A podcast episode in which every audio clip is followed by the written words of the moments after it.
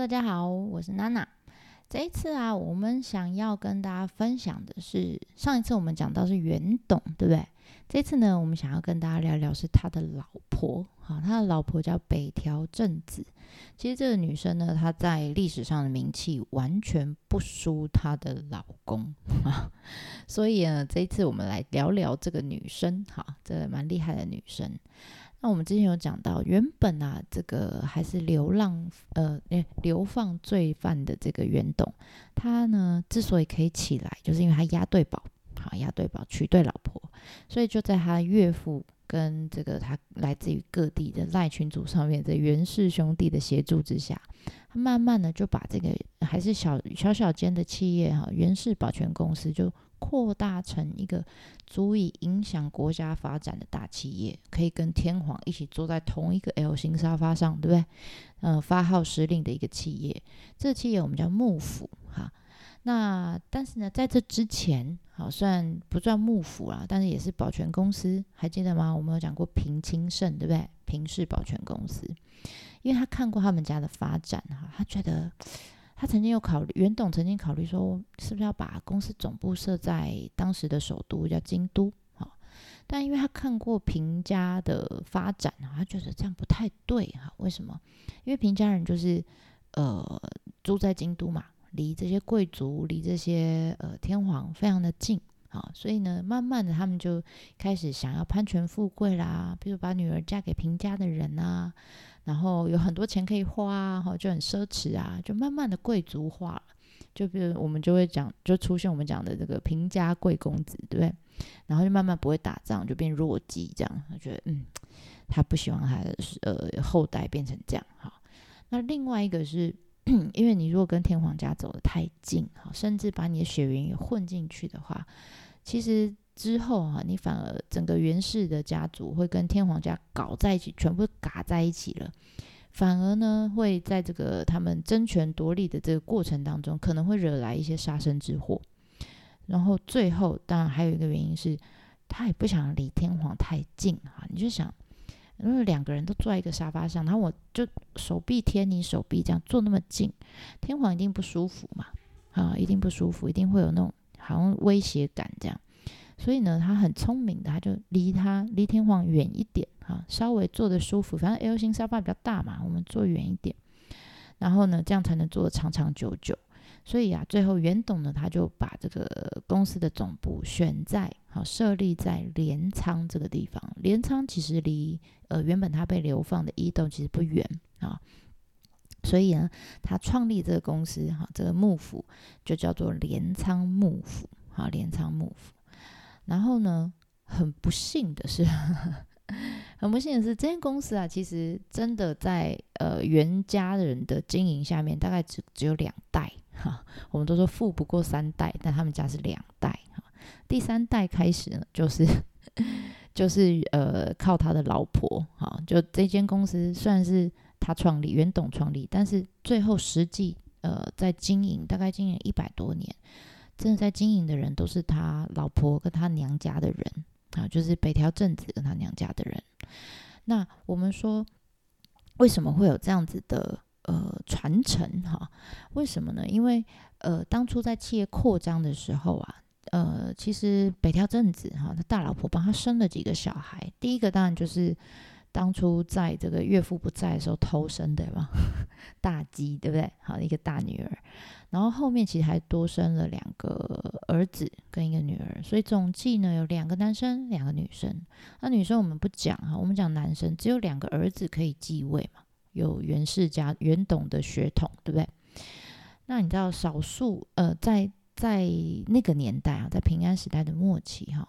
袁董跟北条正子算是当时非常少数、非常前卫的，他们是靠自由恋爱，就我喜欢你，你喜欢我，所以我们结婚。好，少数自由恋爱结婚的 case。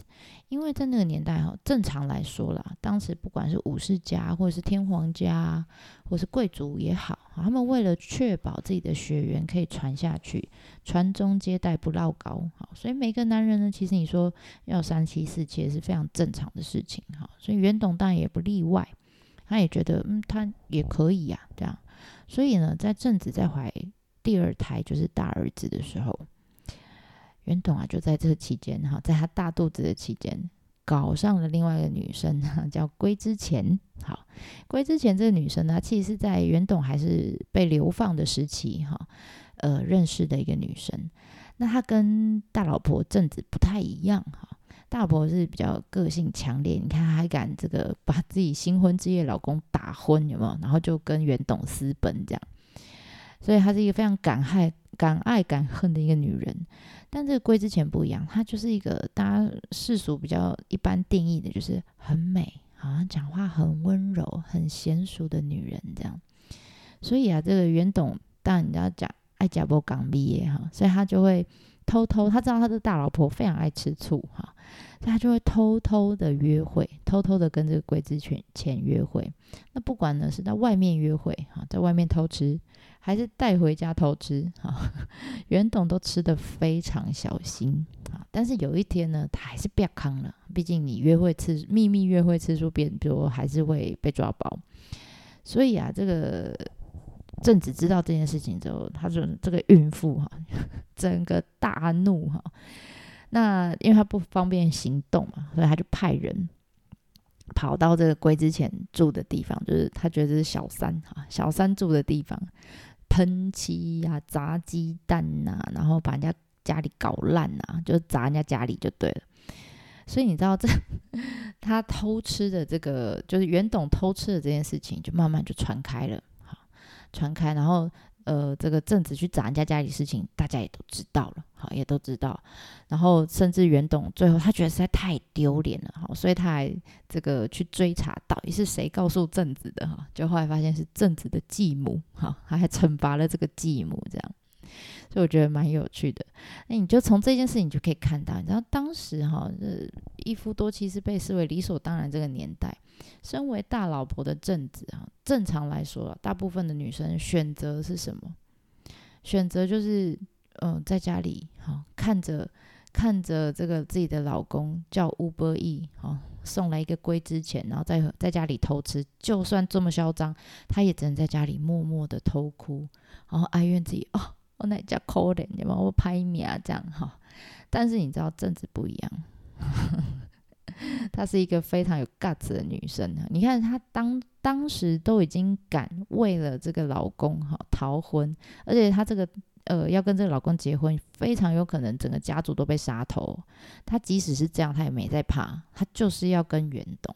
所以你知道，她非常爱哈，爱的非常强烈。她这样子的一个女生，怎么可能跟一般女人一样在家里哭哭啼啼，对不对？她就是要让全世界都知道，尤其是让她老公本人知道哈，你呀，除了我以外，你别想再次偷吃任何人，哈，你就让我知道，你就死定了，OK？所以从此以后啊，当然啦，嗯，你说袁董从此以后就没有再偷吃了吗？有啦。还是会有啦，哈，还是会去外面偷吃，只是呢，后来就学乖了。他吃完就剩下来的这些证据，我们说私生子嘛，哈，都会处理的一干二净。譬如说啊，可能送到乡下去隐姓埋名过一生这样子，或者是送到寺庙里面去出家当和尚这样。总之就不要让他被大老婆发现，不然呢，这些私生子就小命不保，哈，这个非常危险。那后来啊，这个元赖朝代到活到了五十岁、五十一岁的时候，就因为骑马的时候摔马而死。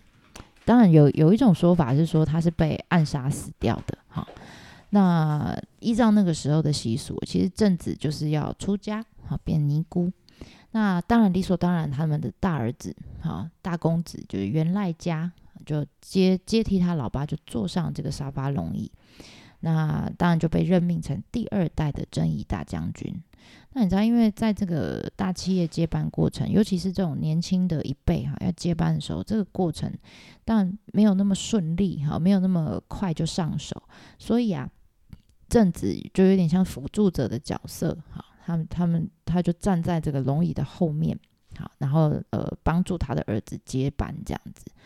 那需要帮忙的时候，他就在龙椅后面摇摇耳朵，说：“哦，这时候你应该要怎么样？这时候你应该要怎么样？你爸爸以前是怎么样？这样。”但你知道哈，其实儿子没感觉啊，这儿子其实蛮不成才的哈，因为他很喜欢玩足球，踢足球哈。那个时候我们叫这个蹴鞠哈，就是平安时代的一种踢足球的运动哈。然后呢，甚至呢，呃，还常常凭借着自己是富二代的身份，就去抢人家的小老婆。然后也因为啦，我在想，因为他老。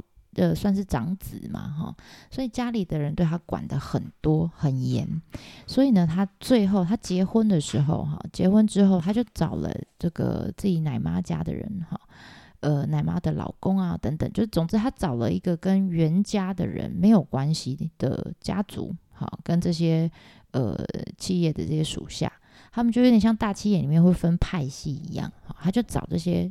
呃，跟袁家人没有关系，跟北条家没有血缘关系的人来自成一个帮派，这样，然后呢，就搞得这整间公司就乌烟瘴气哈。你就可以想象那时候画面，简单来说啊，那时候画面大概就是这样：就袁赖家呢，就是这个大公子跟天皇一起坐在 L 型沙发上面，然后两个很悠闲在那边看足球比赛转播，好不好？但是呢，在龙椅哈沙发龙椅的后面打成一团呐，谁跟谁打？这个大公子的奶妈他们家一家人，哈，还有妈妈家这边北条家一家人，还有一些袁氏家族的一家人。总之呢，他们有些人就说这大儿子这样不行啊，太废了，应该要换二儿子上上座才行。有些人说大儿子很好啊，继续当老板啊，哈，这些比较扣谁哈？这个跟他有跟大儿子有关系的人就说我们来协助他就好，让他继续做下去就好，有什么不好？这样哈。总之呢，龙椅后面乱成一团了，打成一团，哈。就像我家的猫现在在我后面打成一团一样。Anyway，北条正子就看不下去了，好，他真的觉得这太乱了哈。第一个是他觉得大大儿子这样非常不听话哈，然后呢也非常不成才，他很怕他把他爸搞呃，就是辛辛苦苦打下的江山搞垮。那他也很怕后面哈龙椅后面这一团乱的画面啊被其他人看到，那这些很觊觎这个镰仓幕府这些势力就会趁虚而入。所以他非常果断的，大概没有几年哦，他大儿子上位可能一两年，他就下令啊，就叫这个大儿子，他就把他软禁在伊豆啊，有一个叫修禅寺的地方，这个地方其实蛮漂亮的哈，以后有机会我们再来说。他就把他呃软禁在修禅寺里面，然后想办法处理掉哈，在龙椅后面这群打来打去，你只要是跟袁家人、跟北条家。没有关系的闲杂人等全部都处理掉，处理掉就是能杀的杀，能关的关，能流放的流放啊。好，然后呢，全部处理完以后，最后就跟天皇呢提出这个营业负责人变更申请。本来是老大，对不对？他把它改成老二。好，第二个二儿子叫袁石朝，那袁石朝就是第三代征夷大将军。好，那你知道这个老二？其实他当初啊被抓上去坐在那个龙椅上的时候，他了不起才十二岁，十二岁国小六年级哈，这样岁数的小孩，突然呢，他还是很想玩的年纪啊，你突然叫他说你现在是镰仓幕府的董事长啊，你要管事，怎么可能呢？对不对？所以一样，龙椅后面还是站了一群人，就是要帮他的人。好，那这群人呢，呃，我们刚刚说。嗯，跟袁家跟北条家没有关系，都被处理掉了。你说那到底还谁在站在后面？剩下来就是北条家的人啊，都是北条家自己家的人，有点像当初天皇他们在抢天皇家族在抢龙椅一样，哈，到处都是杀来杀去，都是杀自己家里的人。譬如说，像我们刚刚说被关在伊豆的这个大儿子，好，这个大公子，后来就被自己的阿公就北条时政。好，还有被自己的舅舅杀掉，找人家暗杀，就被杀掉了。那因为他被杀掉，所以他的儿子就很生气呀。所以后来呢，就为了报仇，他觉得他他爸爸会死掉，都是因为他这个叔叔哈，就是现在上位的这个叔叔，呃，搞出来的。好，所以他后来在鹤冈八幡宫一样，就把自己的叔叔给杀了。然后后来，当然这个这个。呃怎么讲？大公子的儿子也被杀了，哈，全部都是被自己家族里的杀来杀去，杀来杀去。那这段其实蛮复杂。总之呢，你就知道，所有袁家的人大部分都死光了。应该说，有血统、有继承血统的人，全部都死光了。所以剩下来可以继承镰仓幕府这个企业的，还有谁？就是北条政子娘家这边的人，就是北条家族的人。那这时候你知道，从之前到现在，其实呃，袁董，你可以想象他有点天皇。假设天皇是总统的话，袁董就有点像是那种政商手腕非常高明的企业家。他可能不时就来个政治现金啦，哈，不时就买个礼物送给天皇啦，叭叭叭。总之呢，他们跟天皇家，而且他还帮天皇打过仗，对不对？好，曾经帮天皇家族呢消灭平氏家族，所以其实对天皇家来说，袁家算是呃帮助他们的的的人，好，所以他们不会太防备。好，不会太防备。然后他说：“哦，好好，袁董死掉，换他儿子接班，嗯，也 OK 啊，都没问题啊。比如说大儿子接班，他就哦，跟大儿子一起看足球比赛，对不对？那二儿子接班，啊，那我们一起来玩 Switch，对不对？好，所以其实都相处的都还不错。但是啊，到袁家人都死光之后，突然换了一个呃姓北条的人来了啊，因为袁家没有人了嘛，啊，北条的人来就坐在这个龙椅上面，转过头来看看天皇。”那你知道北条家其实他没有这个源氏家族的血统，所以他其实没有名义上他没有办法哈申请这个呃营业负责人，好，所以他就看着天皇就也 有点尴尬哈，但是笑笑的说没事没事，你不要紧张哈，我我就这个我不是董事长，我是董事长代理人，好，这代理人呢我们。他就是一种官职啊，一种官位，他叫职权，好，职权其实就是给他安一个名字。他说我就是代理人这样子啊，这个啊，镰仓幕府这间公司还在营运呢，还在营运。虽然不是袁董他们家的人在营运，但我们家有继续帮他们营运，我代理代理，好，你不要紧张。就天王家看一看这个北条这一家人，想不对呀，哎呀。人家袁袁袁董对我们天皇家还算是有贡献，你谁呀？再来，你协同也不也不正确嘛，对不对？好，你也不是原家的人，你坐在这里干嘛？啊，你坐在这里干嘛？所以啊，呃，开始啊，北条天皇家就开始想不对劲了，哈，开始想要把这个，他觉得。不对啊！我的原本龙椅就是一人坐，为什么现在变两个人坐在上面？有一个人要跟我抢位置，哈，所以天皇家呢，他就想要把这个龙椅变回原本单人坐的形式。那这个北条家呢，他当然是想要继续维持 L 型沙发的形式，好，然后呢，仿照原董的方式，就继续经营这个呃镰仓幕府就好，他不需要名哈，但是他只要有权就可以了。啊，不求那些名义啊什么的，所以你知道两两方人马哈就开始打起来了，好，就为了这一样，为了这 L 型沙发的龙椅哈打起来。那打起来的时候，其实你知道，对北条家的人来说哈，他们其实你要真的要比武武力哈，比力气，北条家人是武士，他没有在怕的，好像绝对是比天皇家厉害。但是呢，他们有一个心理障碍跨不过去哈。这个心理上会让他们无法采取行动。什么心理呢？就是你知道，天皇家派来的人啊，大部分就是跟天皇有关的嘛。好，可能会有这个天皇家血统的人。你知道，我们之前在神话故事里面有讲过，我们说天皇是神，不是人呐，对不对？所以为什么要搞这么搞刚，还要沙发把它扩大什么什么？为什么不把它干掉就好？因为他是神。好，所以你看，连袁董都不敢把天皇干掉了。现在北条家的人要去干掉天皇是不可能的，好是不可能的，他们心理上面过不去。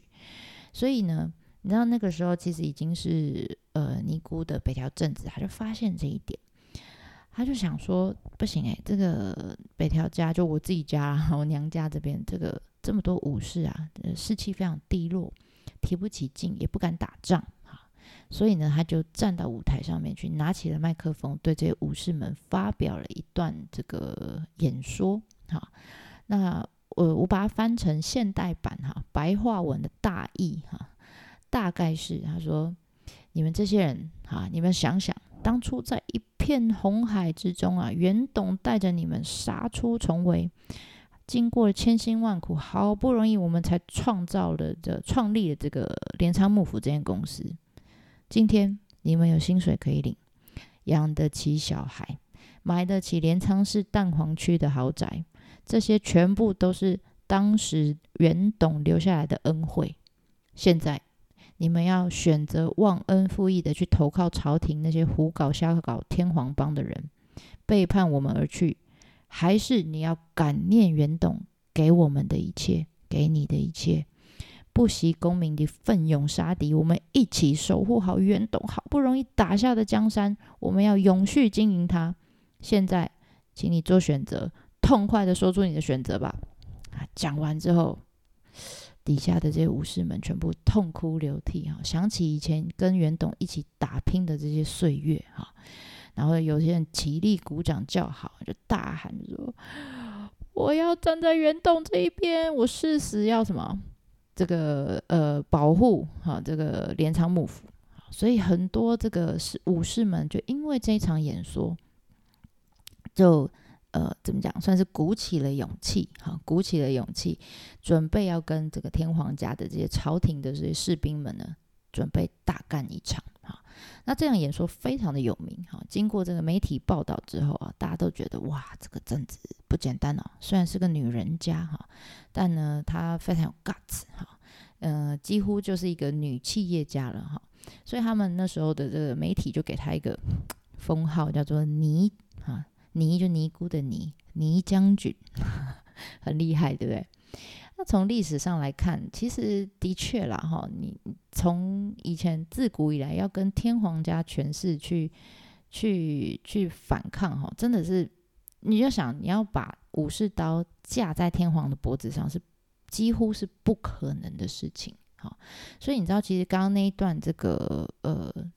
演说哈讲完之后，其实就有人就去问政子，他说他他的确是想要帮这个镰仓幕府继续呃打仗下去哈，但是他有个疑问，他就问政子，他说：“你说啊，呃，我们要为了元董哈，为了镰仓幕府而战，但是我有个疑问，我无法解哈。”他说：“如果假如今天我弓箭拉开了，就前方瞄准的是神。”意思就是指这个皇亲国戚，或是天皇，或是上皇，anyway，就是天皇家的人，这些人都是天照大神的后裔啊，就是神。好，我如果弓箭前方瞄准的是神，而不是人的时候，请问我这一箭到底该不该发出去？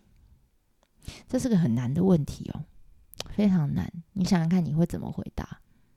然后正直的回答非常有政治头脑，他说。如果你真的遇到这种状况，收剑，收剑就是不能杀他哈，但是降服他。讲成白话文就是，你如果真的遇到这种状况，天皇还是不可杀，好不，你绝对是不能杀天皇的哈，但是你可以惩罚他。我为什么对这段这个小故事非常有感觉？因为你知道，我看到的时候，直觉。想到了非常近代的一件事情，就是二次世界大战后的昭和天皇。你知道，就算到现代，哈，就算呢那个人是美国人的麦克阿瑟，他们一样也是用这句话来处置日本天皇，就不可杀，但是可以惩罚他。但你知道，昭呃那个麦克阿瑟他不是第一个想出这个方法的人呢，想出这个方法的人是谁？第一个是北条正子，八百多年前的这个女企业家，我真心觉得她非常的酷，哈，有没有觉得很像，对不对？好，那所以，但其实啊，对呃整个历史，日本的历史上对北条正子的评价其实正反不一。我刚刚讲的都是我觉得我非常推崇他，因为我觉得他非常屌。但是呢，其实也有反方的意见哈，有些人认为说，其实呃呃，如果没有正直哈，他这么 要怎么讲？就这么的自私，不能说自私，这么坚持一夫一妻制，好，因为那个时候的呃认知就是一夫多妻，生儿子呢可以来继承，那生女儿可以拿来当做政治或是企业联姻用的这种棋子，好，所以呢，如果当初不是因为他把这个袁董绑得这么紧，哈，他应该。呃，袁董应该可以生更多的儿子，好，尽管妈妈不是不是大老婆，有些小老婆的小孩也是可以接管家务啊，也是可以接管企业啊，对不对？然后呢，也有人就说：“哎呀，她这样子应该就是你看嘛，老公死了以后，就自己娘家的人马就来接管公司，这根本就是从头到尾就是有阴谋的，她才嫁给这个袁董。”好，有很多说法，很多反面的说法。那也有正面说法，说如果今天没有正子的话，这个镰仓幕府幕府这种形式，就 L 沙发型这种这种呃政治形态，可能就是那个瞬间出现而已。之后马上又会被天皇家恢复，所以之后什么江户幕府、室町幕府不会出现。好，所以它这是影响到后代很多的。所以呃，不管怎么影响哈，政治的存在。好，一定是对这个后世有非常多的这个影响。那尤其是呃，我觉得他最我自己啦哈，我自己觉得，以现在的我我我们来看，以现代来看哈，我会觉得一切好像很合理，对不对？那个时候只娶一个老婆很合理啊。啊，呃，应该说现在这个时候只娶一个老婆很合理啊。啊，老公死了，老婆如果能力够的话，直接接手他的企业，嗯，很多企业也是这样啊，也很合理啊。而且你知道，呃，那个时候的正子哈，其实我们说他生了四个小孩，他每一个小孩都比他早死，然后老公也死了，然后孙子也比他早死，爸爸也比他早死，所以你知道。这样子的一个一个女生，即使是在现代哈，她的人生在这样子的历练之下，还可以接下一间大企业，还可以鼓舞这些呃要什么经理们哈、主管们的士气，好出去打仗，而且把这个镰仓幕府经营的有有声有色。我觉得以现代评价来说，她是一个非常强大的女企业家。所以你说正面也有，正面的评价也有。反面的评价也有，都可以。好，这就是历史。我常常会提醒自己说，呃，其实你知道，历史是不会变的，事情就是发生了，对不对？但是人们的看法会变。有很多时候，我们不管是看一个人啊，或是一件事情啊，一个国家、一个宗教，什么都好，我我觉得有时候我们会觉得这才太不合逻辑了，太没有道理了，扯到爆了哈。但你知道，这世界上就是没有绝对的存在。因为同一个事情，你看像政治的事情，放在以前跟放在现代，我们的看法可能就会不一样。好，放在不同时空下，可能就有一百八十度不同的理的的理解，对不对？所以我觉得有时候，譬如说对对政治来说，他做的事情是当下的创举。好，当下的创举，但可能是未来的常态，就是我们现在常态了，对不对？那当然，我们现在当下觉得理所当然的东西，可能在未来人的眼中会觉得，哇，你们好傻哦，或者是我们在台湾觉得理所当然的，在别的国家，人家觉得你们你们好，哎，sorry，我们家的猫，哦，就我们觉得台湾理所当然的东西，到国外人家会觉得你很奇怪，对不对？好，或者是我最常讲的啦，我常会举例。呃，我们如果去欧洲吃东西太大声，喝东西太大声，大家会觉得你不礼貌，对不对？但是你知道在日本吃拉面，你就是要这样，就是要吃出这种声音；喝汤也这样，这样子那个呃厨师就会觉得你你是一种你在赞美他，这是一种礼貌。所以一样的事情到不同的地方就不一样，对不对？所以我我说有些朋友他觉得。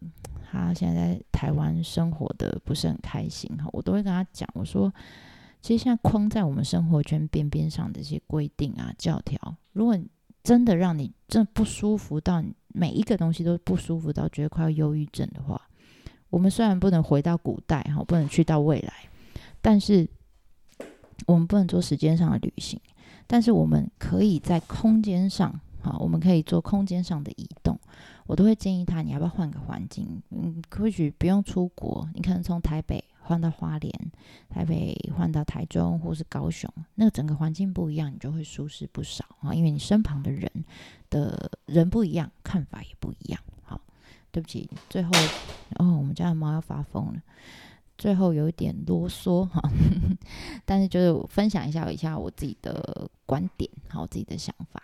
好了，那我们今天就先讲到这边，下一集再见喽，ではまたね。